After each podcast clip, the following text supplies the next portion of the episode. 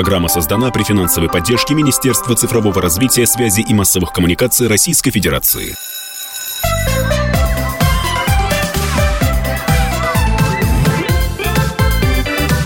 Родительский вопрос. Здравствуйте, друзья. В эфире «Родительский вопрос». У микрофона Мария Баченина и Александр Милкус. Саша, приветствую вас. Здравствуйте, здравствуйте. Сегодня у нас в гостях э, пара. Да, это не просто два человека, два эксперта, два больших специалиста, а в прямом смысле этого слова. Ну, давайте все по порядку. Итак, учитель русского языка и литературы школы МИД в Иранской республике, победитель конкурса «Учитель года России 2023» Олег Янковский. Олег Игоревич, здравствуйте. Здравствуйте. А Рад а, всех видеть и слышать. Да, взаимно. А также его вторая половина, его жена, но и самостоятельная единица, как вчера вот по предмету общества знания я узнала, что такое личность на самом деле в определении. Учитель русского языка, литературы, школы МИД в Иранской республике, победитель конкурса «Учитель года 2020» в Саратове Людмила Янковская. Людмила Сергеевна, добро пожаловать и вам. Здравствуйте. Здравствуйте, доброе утро, добрый день, доброе время суток. Ну, конечно, ты два раза назвала, в общем-то, должность. У них одна должность на двоих, или двое занимают одну должность.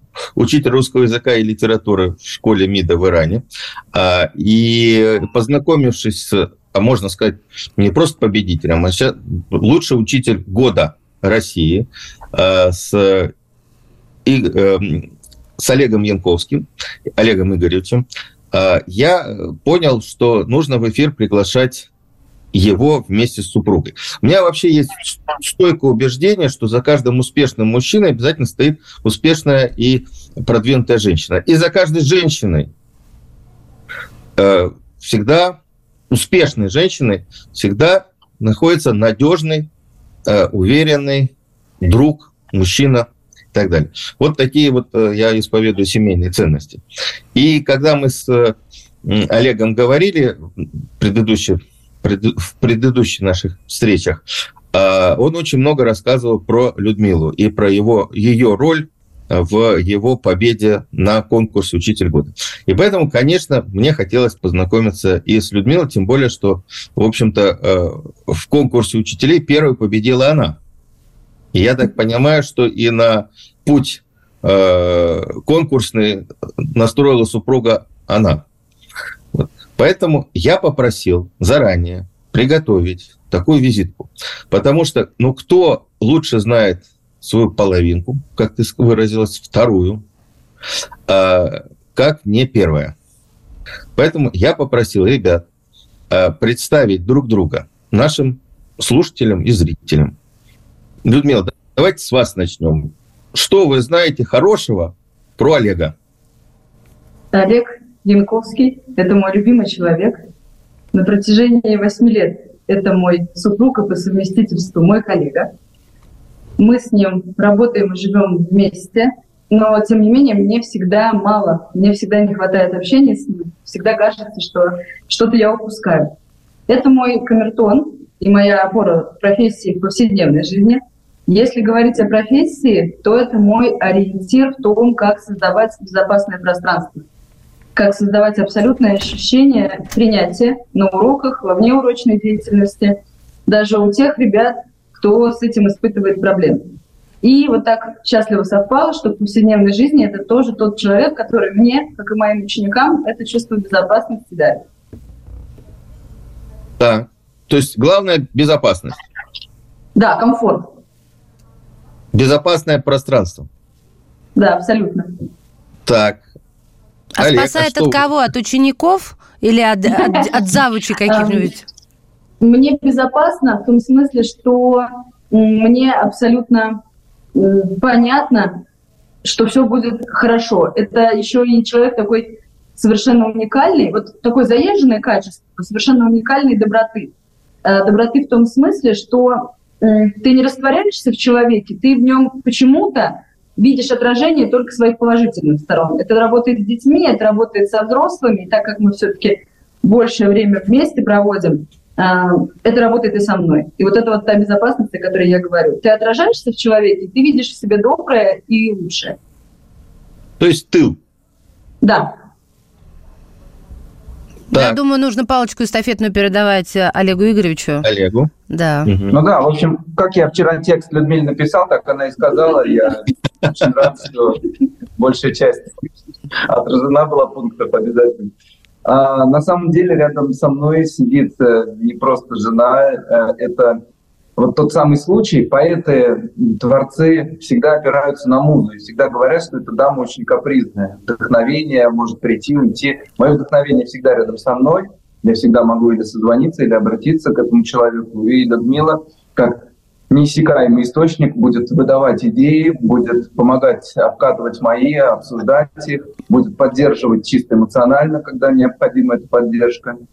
А, и мне кажется, самое важное для меня было, вот я очень рад и благодарен за возможность э, вместе нам поприсутствовать на этом эфире, потому что я и был убежден, и сейчас убежден, что Людмила — это ровно тот человек, который нужен профессиональному педагогическому сообществу, потому что я считаю, что ее инструментарий гораздо шире богаче моего, у нее есть гораздо больше э, того, чем она может поделиться, и это тоже все с большой добротой, с большой поддержкой для детей в первую очередь. Она всегда много трудится и заражает этим меня, э, является примером для меня в этом смысле. Потому что я такой трудоспособностью, работоспособностью не обладаю. У меня это все-таки такими, ну, определенными рывками происходит. Для меня это пример во многом. И я на Людмилу ориентируюсь.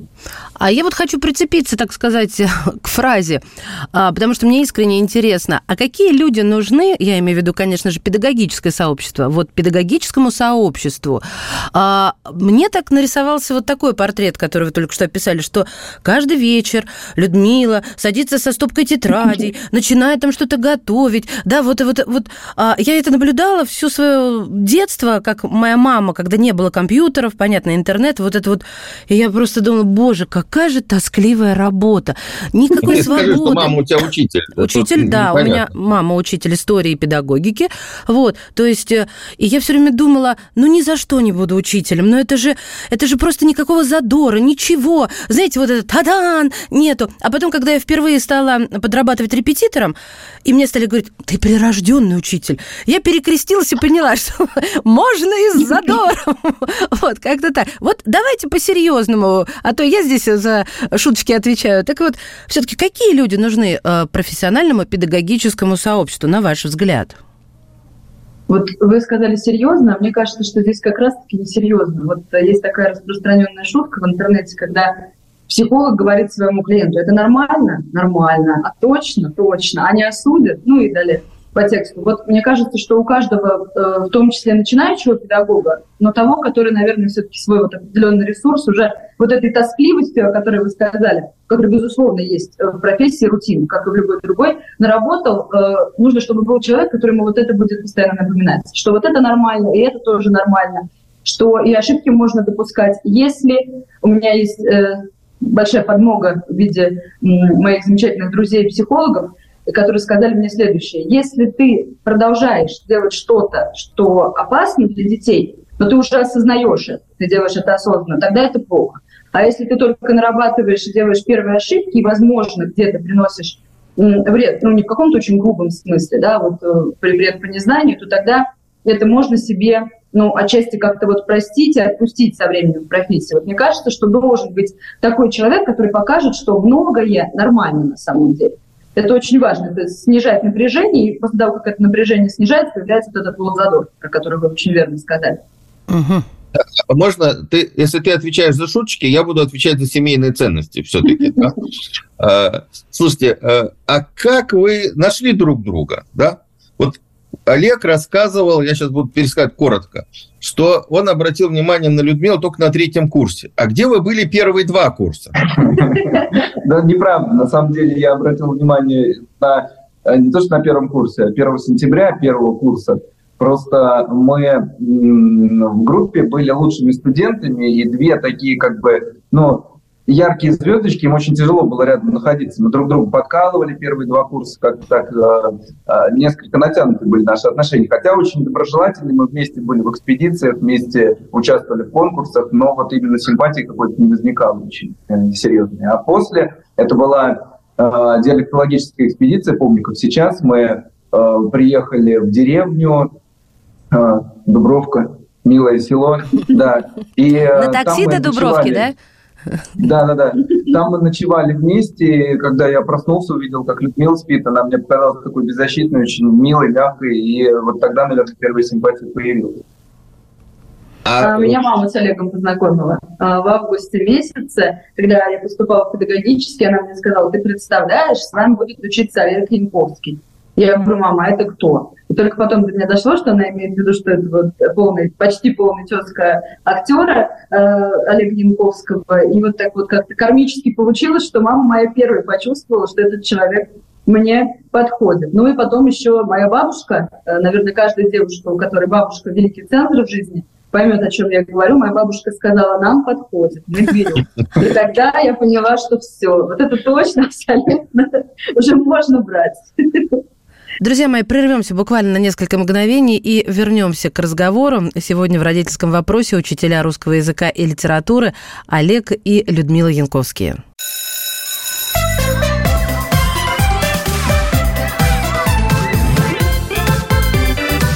Родительский вопрос. Мы возвращаемся в студию. Нам очень хотелось как раз пригласить победителя конкурса «Учитель года России», лучшего учителя 23 года Олега Янковского в наш эфир, но пригласить вместе с супругой, потому что Людмила тоже победитель, она победитель учителя, учителя года 2020 в городе Саратове. Вот такая замечательная пара учителей из школы МИД в Иране. Ну, естественно, школы посольской, русской. А как вы выбрали э, профессию? То есть как, почему поступили в педагогический вуз-то? Но у меня эта история из разряда того, что я абсолютно всегда осознанно испытывала большую тягу к тому, чтобы находиться рядом с детской энергией, тех детей, про которых говорят, ой, прям вот такой вот взрослый, не по годам. Ну, многим родителям, наверное, понятно, что за этим не всегда стоит что-то очень доброе и позитивное, порой такой не очень детский опыт прожитый в жизни, мне всегда было очень легко, будучи подростком, ребенком в предпубертате, находить общий язык с детьми чуть более младшего возраста. Мне нравились вот эти вот замечательные игры в школу, я какие-то там журналы составляла. Но когда я выросла и когда я думала о том, куда поступать, я просто... Вот в один вечер ко мне подошла мама и спросила, куда пойдешь? Я говорю, ну я в пед пойду. Я не думала об этом ни дня, ни секунды. У меня не было мечты стать учителем. У меня нет никакой педагогической династии. Просто когда мама мне задавает вопрос, откуда-то на поверхность всплыл вот этот вот, наверное, детский ответ, а, потому что с тех пор, как я впервые вот какие-то там педагогические опыты свои э, ставила на более младших ребятах, эта мысль меня не преследовала. Это не было моей голубой мечтой. Просто это вот был такой ответ на вдохновение. И потом, когда мы ждали результатов э, о поступлении. Я ни секунды не сомневалась. Когда мне позвонили, тогда еще на домашний телефон, я взяла трубку, мне сказали, вы поступили. Я говорю, ага, ну ладно. Мама спрашивает, кто звонил? Я говорю, ну вот, сказали. Она там радуется, а я думаю, «Ну да, ну так и должно было быть. А почему, а почему нет? Все сложилось так, как сложилось. Вот это было и осознанно, я всегда так на этот вопрос отвечаю, абсолютно неосознаваемое решение. Просто вот оно откуда-то из воздуха пришло. Я не ошиблась, к счастью. А мне вот интересно, да. русский язык это, ну и литература, это, я считаю, один из самых сложных в школе предметов. Ну прям ужас какой сложный. И вот люди... Я бы добавил, на филологию мальчики практически не поступают. Это я даю ну, эстафету Олегу. Потому что за филологию у нас девочки отвечают. Ну, это так вот нет, ну у меня брат, Нет, у меня я... брат филолог, я как бы этим очень горжусь, он всегда надо мной подшучивал, а, заставлял меня в словари заглядывать. Но я вот... Я Но вот... в филологических группах, что в МГУ, что в педагогических мальчиков практически нету. Я как человек, у которого первое экономическое образование, у меня тоже в группе было два мальчика и 24 девочки, я знаю, я знаю, что это. Угу. Вот. Это а был непростой спросить, Что ж Людмила-то пошла там, где женихов нет, да? Я думаю, что тогда об этом не думали. Нет, Хотя просто... вот нашелся, нашелся вы, жених. Вы любили вот этот предмет в школе. Он очень сложный, я к этому веду. Это действительно сложно поступить, сложно учиться, и можно, вот, ну вот знаете, вот как иногда потерять просто интерес. Тот, тот самый задор, с которого я начала. Но я его, наоборот, приобрел, потому что когда я учился в школе, у меня была орфографическая зоркость, я довольно много читал, поэтому у меня, мне удавалось грамотно писать сочинения, диктанты, у меня неплохо был подвешен язык, что в письменном смысле, что в устном. Поэтому вот на этом уровне был мой русский язык и литература. Литература вообще, в принципе, была в упадке, я так теперь считаю, потому что понимаю, чему я сейчас учу детей, как они читают. Это не, не сравнить со мной с тем. Мне пришлось читать большую часть произведений уже когда я пришел в институт, и там мы изучали на парах. Вот те преподаватели, которые нас учили в замечательном Саратовском педагогическом институте, который потом стал частью Саратовского государственного университета, им удалось в, во мне пробудить интерес не только к языку, к которому я больше был склонен. Первая энциклопедия «Я познаю мир», которая у меня появилась по удивительному стечению обстоятельств, была именно русский язык. И, но и к литературе. Я литературу с большим удовольствием читал. Читал зарубежную литературу, русскую классику. Я заново для себя открывал. «Мертвые души» на втором курсе литературы, э, на втором курсе института мне дались впервые так, чтобы я их прочувствовал, понял, и до сих пор я эту книгу не э, прочитал вот по всем этажам прогулявшись ее. То есть это такой... Они запустили, наши преподаватели, очень важный процесс постижения родной культуры. А как вы сейчас применяете вот эти знания, я бы даже сказала, сакральные?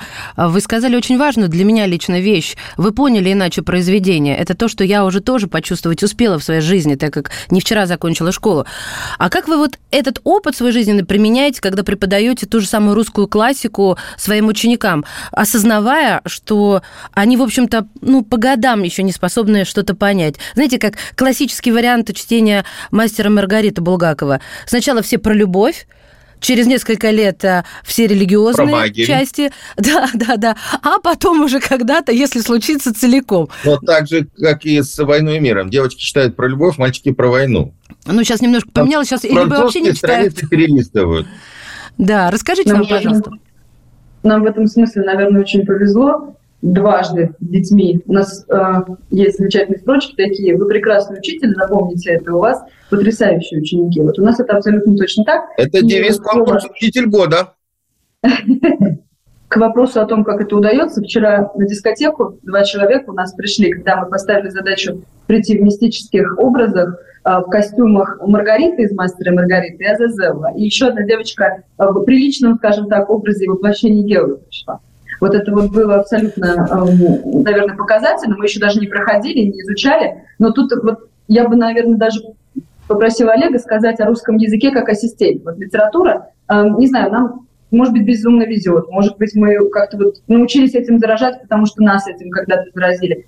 А у Олега есть уникальная способность показывать, что русский язык — это система, это история. Он очень хорошо владеть языком на всех его уровнях. Вот мне кажется, что гораздо сложнее как раз не литературой, а русским языком ребенка заинтересовать. Вот э, Олег, мне кажется, об этом скажет гораздо интереснее, чем я. Э, что касается литературы, я эту мысль уже высказал. Э, литературное произведение – это многоэтажное здание, по моему глубокому убеждению. Поэтому если вдруг мы с учениками прогуляемся по двум этажам, и потом они откроют третий, четвертый, это замечательно. По уровню детей всегда понятно, стоит ли их приглашать на другие этажи вообще, нужна ли эта прогулка, или стоит ограничиться обсуждением сюжета, героев, их характеристик и всего прочего. Тонкости интерпретации, они зависят только от того, насколько есть э, время и насколько есть э, отклик э, душевного вреда. Что касается языка, моя диссертация была посвящена истории языка, Поэтому, когда язык оживает, когда он предстает перед учениками не набором правил, которые нужно выучить, просто потому что нужно выучить, а вот этой стихией, этой рекой, которая откуда-то течет из глубины веков. В XI веке появилась э, письменность э, у русских людей. И вот тысячу лет уже этой письменности мы наблюдаем, и она течет куда-то, мало равнодушных остается, когда ты показываешь им эту реку. Это как э, Бродский говорил, припадая к народу, припадаю к великой реке. Пью великую речь, говорю на ее языке. Вот мне кажется, это когда ты показываешь эту великую реку, все ну, заинтересовывает само собой. Да, вот Олег упомянул, я хотел спросить, а зачем вам, учителям, вы оба кандидаты филологических наук? Это такая серьезная научная история. Насколько я помню, Олег э, защищался по языку, а Людмила как раз по творчеству Прилепина. Да.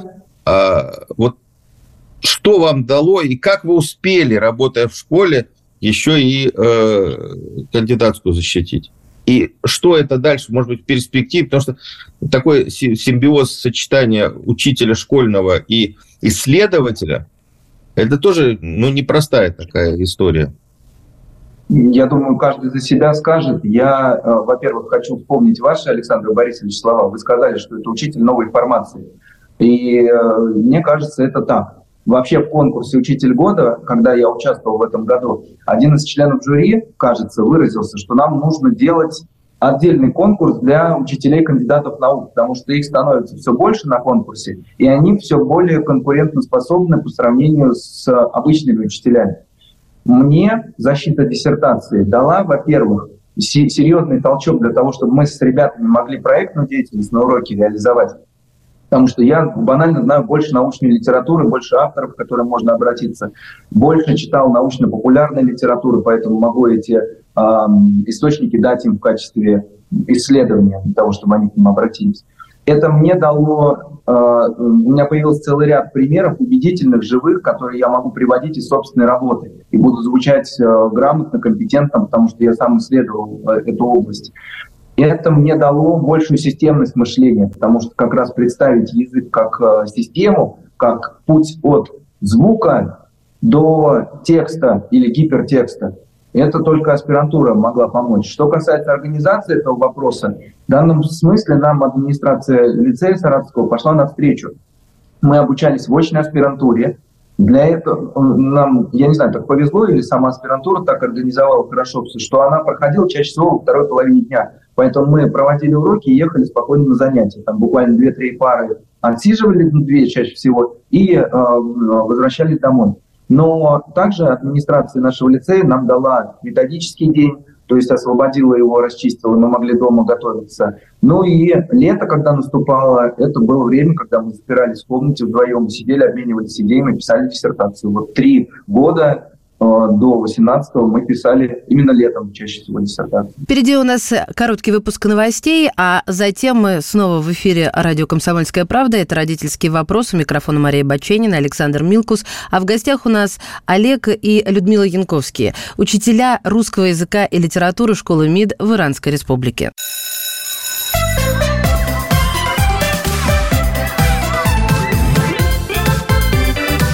Родительский вопрос. Ну, мы возвращаемся в студию. Александр Милкс, Мария Бачинина. Те, кто только сейчас к нам подключился, я хотел бы сказать, вам очень повезло, у вас будет интересный э, дальше разговор, и вы услышите наш разговор с Олегом и Людмилой Янковскими. Это э, замечательные учителя школы э, при посольстве России в Иране. Олег победил в этом году в конкурсе «Учитель года России», а Людмила победила в 2020 году в конкурсе «Учитель года» в Саратове. Людмила, а почему выбор Прилепина и вообще такое литературоведческое исследование? Ну, мы с Олегом э, два таких э, продукта своих научных руководителей. И мой научный руководитель Лариса Владимировна Зимина, она занималась э, современной литературой, занимается по сей день. И она мне Прилепина подсказала, и мы с ней как-то по этому пути пошли вместе. А, вот, это, знаете, наверное, не знаю, хорошо это или плохо, отчасти была история про то, чтобы, ну, может быть, как-то вот отдать дань своим научным руководителям. Они очень много в нас вложили, и вот это был как бы последний такой готовый продукт, который мы могли вот им оставить в наследство с Олегом. Вот. А вообще в целом, мне кажется, что молодой учитель, он должен быть очень вовлечен, в том числе в какое-то медиапространство, литературное или языковое пространство, для того, чтобы оставаться интересными учениками. И вот как сказал Лев Толстой, что спокойствие – это душевная подлость, мое глубокое убеждение, я не знаю, всем ли оно будет по душе, что молодой учитель должен быть занят всегда. 24 часа в сутки ты должен э, посвящать в том числе изучению своему предмету, стараться при этом оставлять ну, каких-то там, может выходных днях время для того, чтобы быть в семье, в своих каких-то увлечениях. Ну, мне так что повезло, у меня мои увлечения, они почти на 100% совпадают с моей работой. Вот интереснее всего мне для работы что-то новое искать, какие-то идеи, какое-то вдохновение в жизни. А Поэтому, наверное, здесь не было особо сложно. Мне вот интересно, при том, что существует стандарт э, образования, и, в общем-то, понятно, как преподавать, ну, то или иное предмет, то или иное предмет, то или иное произведение, то где вы и, то есть, находя некий, некое вдохновение, о котором вы только что сказали, в неком источнике, как вы понимаете, что вы можете ему доверять, что это не будет, э, ну, я не знаю, чем-то э, чем-то раскольническим в системе образования? Может, вам это понравится, а на самом деле не, не, нельзя. Это первое. И вот сюда же хочется э, вопрос. Если сегодня на уроках литературы некая свобода, а, ну вот помните, мы, Саша, говорили с Александром Аджо, да, про плюрализм мнений на, на уроках уроках истории. Мне интересно, существует ли нынче плюрализм мнений на уроках литературы, а, отталкиваясь от того, что... на русский язык. Маша имеет в виду, а что теперь единые, сама. единые я... стандарты, да, и рабочие тетради. И вам, вам спущены вот эти уроки, да, а где творчество. Как вы это совмещаете? И можно ли ученикам сказать, отталкиваясь от того, что мне нравится этот герой, а у вас где-то стоит галочка, что он негатив, а мне нравится, что вы будете делать? Знаете, как? Мне нравится Волан-де-Морт, и? Вот если говорить, опять же, про защиту диссертации, про аспирантуру, это большая школа, э, где ты учишься вот эту вот правду от кривды отличать, э, фейк от факта. И у тебя за эти, пусть даже недолгие три года, ну, еще сюда пять лет классического образования вузовского, если добавить, то получается неплохой срок, у тебя вырабатывается э, внутреннее, во-первых, ощущение, что можно, что нельзя, что нужно, что пока еще не нужно, или, может быть, этому черед не придет никогда в рамках уроков. Вот, это правда очень хорошая школа в этом смысле, и психологи сейчас об этом современно говорят, и мне удается ребят в этом убеждать, когда вот эти вопросы извечные про э, пользу высшего образования поднимаются, детей очень убеждают обычно мои слова о том, что это отличная школа жизни, это умение выбирать важную нужную информацию. То есть во время лекции тебе так или иначе на протяжении всех пяти лет нужно понимать, что нужно, а что не нужно. И ты умеешь анализировать и интерпретировать информацию уже на подлете. Это великолепное просто умение, великолепная способность на всю жизнь. Вот так же, наверное, это работало и с выбором того, что тащить в урок, а что не тащить. Вот. А по поводу того, какая есть галочка, да, что можно и что нельзя, есть э, тоже очень успокаивающее детей понятие об авторской позиции. Это очень хорошо ложится на ЕГЭ по русскому языку. И мы здесь не всегда говорим. Есть авторская позиция, и ее можно попробовать отыскать. Не всегда мы приблизимся к Толстым, э, Гоголям, э, Горьким, Чеховым и так далее, но мы попробуем. И их это как-то вполне себе усмиряет. То есть я в последнее время не нахожу а, противников, которые вот про эти пресловутые синие занавески говорят. Я рада, что современные дети прекрасно все про синие занавески понимают, а, про то, что в этом есть какой-то символизм и так далее. Для а, тех, вот. кто не и... в танке, про синие занавески, а то, знаете, как надо справедливо быть. Не, не все все читали имеют право. Ну-ка, про синие занавески. Есть такая шутка. Есть такая распространенная шутка о том, что учителя в школе пытаются донести, что синие занавески обозначали а, какое-то беспокойство и холодность в душе героя, а по факту синие занавески – это просто синие занавески. И вот э, в действительности отличать просто синие занавески от не синих занавесок – это, наверное, большая наша задача детьми. И есть понятие об авторской позиции. Мы можем попробовать понять, что совпадает, что нет, а потом уже дети делятся своим мнением. Это абсолютно нормально. Понятно. И мы можем с ними, опять же, понимать, что из этого стоит, выносить на общий суд, например, в сочинении, а что мы можем здесь в рамках урока обсудить, и этим вполне довольствует.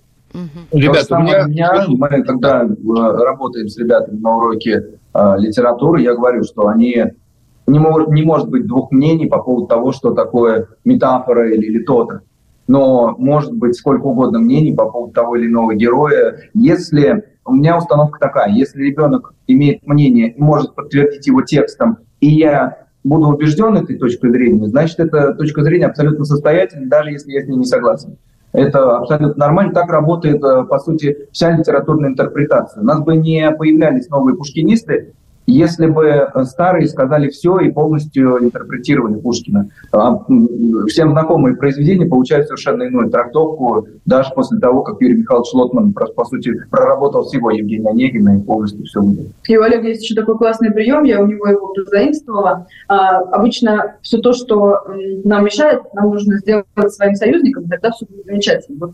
У детей в последнее время все меньше и меньше остается простор для бунта, потому что все уроки, что с этим бунтом связано, мы тащим. Например, Олег находит на ответах моего какую-нибудь спорную точку зрения, или мы находим что-то в комментариях где-то, показываем это детям, и они уже над этим сами смеются. То есть то, что они могли бы протащить в урок и сказать, что вот, вот это вот совершенно не то, мы им показали, сняли тем самым напряжение, и, в общем-то, уже теперь остается только интерпретировать. Спорить да, не чем, да. становится не о чем. Все мы начинаем говорить об одном и том же. Вы говорите так, как будто ваши ученики, о которых я услышала, вы сказали, что вам очень повезло, я не подвергаю это сомнению. Но вот при всем уважении, Ну вот прям не могу я поверить. Вот такое ощущение, что они читают с утра до вечера. Вы задали им, они, значит, там это. Вы поймите меня тоже правильно. Я вчера услышала дома такую фразу. «Мама, там еще несколько глав в этих алых парусах. Я устал». И я думала, это только вот как бы я сталкиваюсь. А оказалось, очень многие читают, я имею в виду технику чтения, от чего и зависит интерес, интерес к тому или иному произведению, потому что, ну, чтобы ты не напрягался. Очень многие читают хуже, года на два отстают. У вас какая-то спецшкола, что ли, ребят? Вот прям такие так все классно, вот прям ромашки посередине круглого стола, покрытого такой замечательной белоснежной скатертью. Нет, ну, действительно, все зависит от того, как вы читаете на уроке и какие вы ставите задачи перед ребенком. Ну, невозможно не прочитать э, еще раз внимательно первые главы «Мастера Маргариты», если ты задашь детям банальный вопрос – Простите, какая Пасха празднуется в «Мастере Маргарите», если Иисус еще не существует? Э, может быть, действительно так везет, может быть, дети ну, с критическим мышлением, но им любопытно. И еще, знаете, вот, может быть, это какая-то моя, какое-то мое ложное убеждение, но у нас такой хороший здесь конгломерат сложился, что детям иногда, опять же, может, не очень приятное слово, стыдно не читать. То есть, ну, нужно, потому что, во-первых, нужно будет принять, нужно будет принять участие в общем обсуждении. А если тебе нечего сказать, ну ты себя некомфортно чувствуешь. У нас дети к этому очень а, адаптированы. У нас небольшая школа, мы постоянно устраиваем ораторские состязания, дебаты. И каждый раз мы с Олегом из урока в урок говорим, если ты плохо говоришь в современном мире, ты неинтересен. Конечно, дети приходят с вопросом, что делать? Читать. Читать много текстов, читать, преодолевая себя. И вот у нас, наверное, ну, нет, у нас есть общие проблемы. Есть проблема того, что дети плохо читают. Тогда, если это еще маленькие дети, мы читаем на уроке. И читаем так, находя какие-то подарочки в тексте, что интересно будет детям, что они там возьмут домой, домой принесут. Удается как-то родителей тоже приобщать к этому. Родители дома, многие вот какие-то такие мини вечера устраивают семейного чтения, и дети там эту традицию продолжают. Это большая проблема на самом деле. Вопрос о том, что детям может быть многое непонятно, он тоже легко решается. Мы каждый раз стараемся будить это детское любопытство. Но вот ты встретил слово, ну почему тебе не интересно? Ну давай вот мы на уроке раскопаем пять слов, а дома вот раскопайте еще шесть. Соревнование какое-то устроим, да, вот э, дети будут на перебой кричать, что я вот теперь знаю это слово. Потом попробуем это слово ввести в обиход, на уроках его использовать. Так или иначе, какой-то страх перед этим пропадает. У, у ребенка современного совершенно точно сформирован страх. Если это нельзя получить прямо сейчас, как в компьютерной игре или в игре в телефоне, да, в виде бонуса, я не буду ради этого стараться. Но если показать, что это старание окупается, и что путь порой к раскопке бывает даже интереснее, чем бонус какой-то за это, постепенно это переламывается.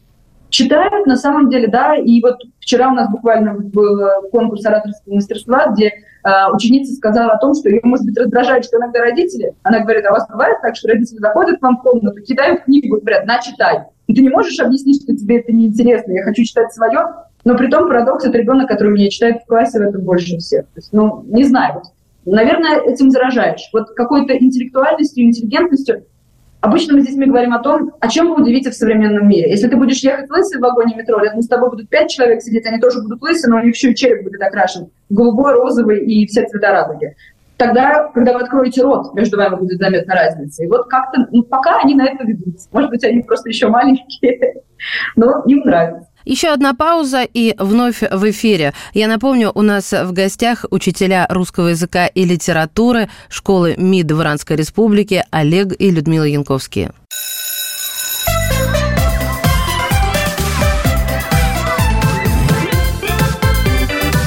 Родительский вопрос. Мы продолжаем наш разговор с Олегом и Людмилой Янковскими, учителями из э, школы МИД в э, МИД России, естественно, э, при посольстве в Республике Иран. Олег – победитель конкурса «Учитель года России-2023», а Людмила – победитель конкурса «Учитель года» в городе Саратов в 2020 году. У меня вот вчера, например, был очень непростой разговор в университете, в высшей школе экономики, где я работаю. Я достаточно жестко, требовательно относился к студентам, которые пришли в проект. Очень жестко с ними разговаривал, все. И, в общем, э, мне выставили целую претензии, большой список э, с этими вот словами, которые я до сих пор освоить не могу, типа газлайтить, то есть вот унижать. Это ученики ваши выставили или Это студенты и поддерживающие их, их преподаватель который вот как раз возраста э, Олега и Людмилы, сказал, что ну как же вы так можете, они же переживают, а вы так с ними вот э, и, и, в общем, мне сказали, что мне не хватает софт-скиллов для того, чтобы вот с первокурсниками общаться. Их надо гладить по головке, а, нежно разговаривать, а жестко вот э, э, чуть ли не там грубо требовать что-то. Я говорю, как они потом в жизнь-то выйдут? Ну, Саш, давайте будем правдивы. Вот э, на самом деле вы же не заканчивали курсы по soft skills. Ну, ну, ну, ну что Нет, ну, не все, заканчивал. Ну, извините. И... Ну все. Soft skills, ну все, простите. Да, да, да. И я их газ, газлайчу, или как оно там. Я, я сейчас перекрещусь. Хорошо, я добавлю, Саша, а то потом будет недорого яичко к светлому воскресенью. Э, у меня вчера появился студент тоже из э, высшей школы экономики, ну, это как бы такое образование дополнительное. И я его все время поправляла. Я с языком работаю тоже там. И я его все время поправляла, что не надо говорить, мы потребляем контент. Не надо этого говорить. А, это вот у вас, у вас там тоже такие вот потребляем контент, а, вот я даже не не знаю, газлайтить, я, я не понимаю, как интегрировать это слово в свой вопрос, если честно. Но меня никак ни с чем не вяжется. Мне кажется, что это вопрос скорее для меня, потому что вот у Олега с этим нет проблем абсолютно. Олег очень в этом смысле выверенный человек. Это человек, имеющий абсолютно вот такую мягкую внутреннюю силу. Ему не приходится давать людям повод усомниться в себе для того, чтобы они начали делать то, что он от них требует. Вот я газлайтер самый настоящий. Вот это вот действительно... Вот мы, мы в этом с вами похожи, мне тоже могли бы такие требования выставить. Особым страхом и ужасом для меня стало то, что меня первый же год работы здесь попросили поработать, ну как попросили, поставили перед фактом, что я буду работать в начальной школе.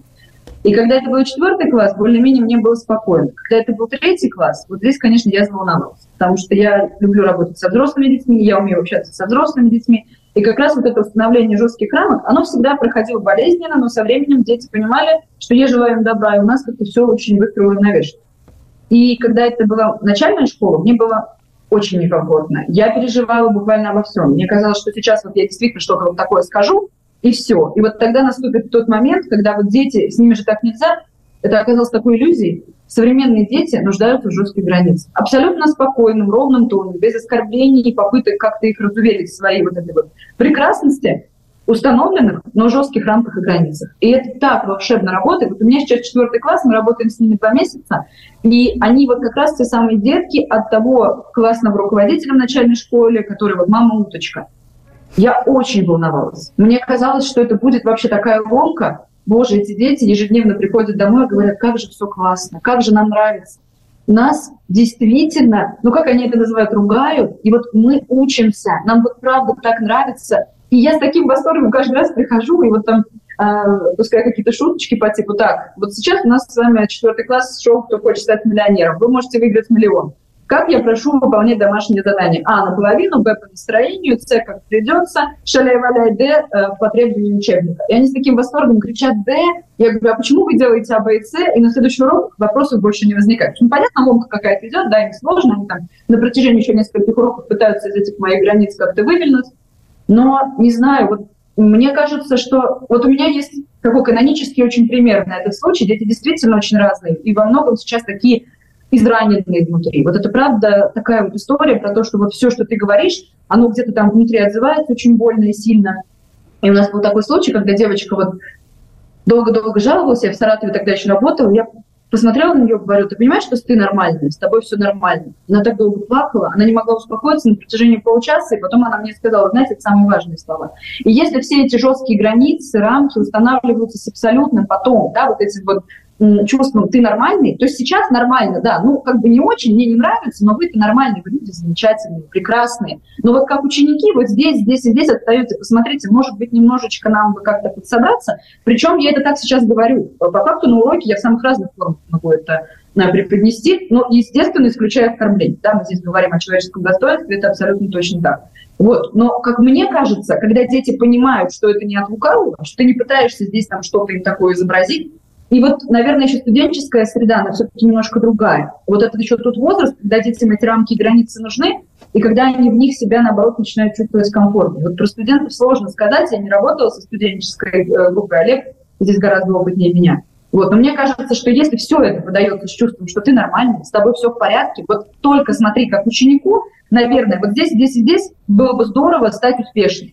Причем иногда жестко, да. Ну, то есть, если ты хочешь учиться, если ты хочешь у меня иметь хорошую оценку и потом что-то из себя представлять вот в этой, вот в этой, вот в этой сфере, ну, извини, вот так, что я хочу сегодня, а завтра я не в ресурсе, вот к тем фразочкам висячим, про которые вы говорили, да, ну, тогда, тогда ничего не получится. Тогда как бы э, я всегда говорю детям, если вам на этом уровне отлично, и это совпадает с позицией ваших родителей, великолепно. Тогда мы с этой тройкой с вами спокойно существуем дальше. То есть как бы вот она есть, на этом уровне ты прекрасен, замечательно, у тебя все хорошо, мир тебя принимает, опять же, да, про принятие вот это вот вселенское.